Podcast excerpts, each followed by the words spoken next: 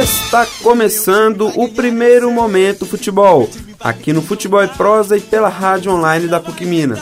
Eu sou João Medeiros e neste podcast falaremos de grandes equipes do futebol brasileiro e internacional, histórias, estatísticas e curiosidades do mundo da bola.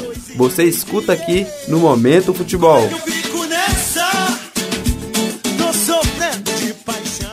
E para estrear, vamos pelo Cruzeiro campeão de tudo que disputou em 2003.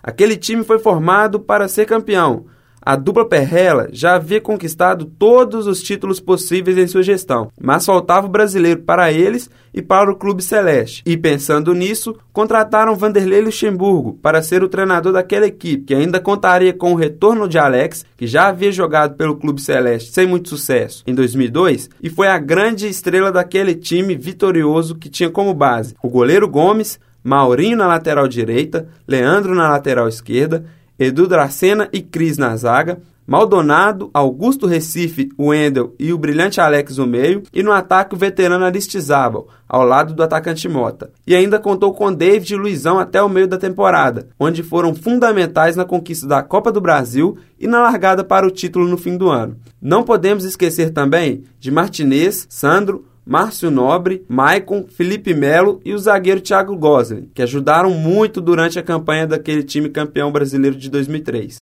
Aquele Cruzeiro ensinou a todos como se joga pontos corridos. Com o elenco forte, o time se manteve em equilíbrio durante todo o campeonato, fazendo do Mineirão a sua fortaleza, sendo campeão lá, inclusive, com duas rodadas de antecedência, ao vencer o Paysandu de virada por 2 a 1. Luxemburgo e seus comandados alcançaram 72,5% de aproveitamento naquele Brasileirão, recorde que nenhuma equipe bateu até os dias de hoje.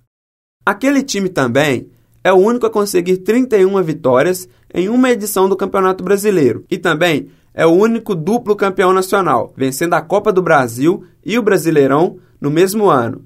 2003 foi realmente um ano feliz para a torcida cruzeirense. É isso aí, pessoal. Espero que tenham gostado deste pequeno podcast daquele time cruzeirense que era maravilhoso. Ainda iremos abordar vários temas e você também pode participar enviando sugestões no nosso Twitter arroba underline futebol e prosa, no facebook.com barra futebol e acompanhe também o nosso blog futeboleprosa.wordpress.com onde você encontra todo o conteúdo produzido pela equipe Futepro. Abraços e até a próxima!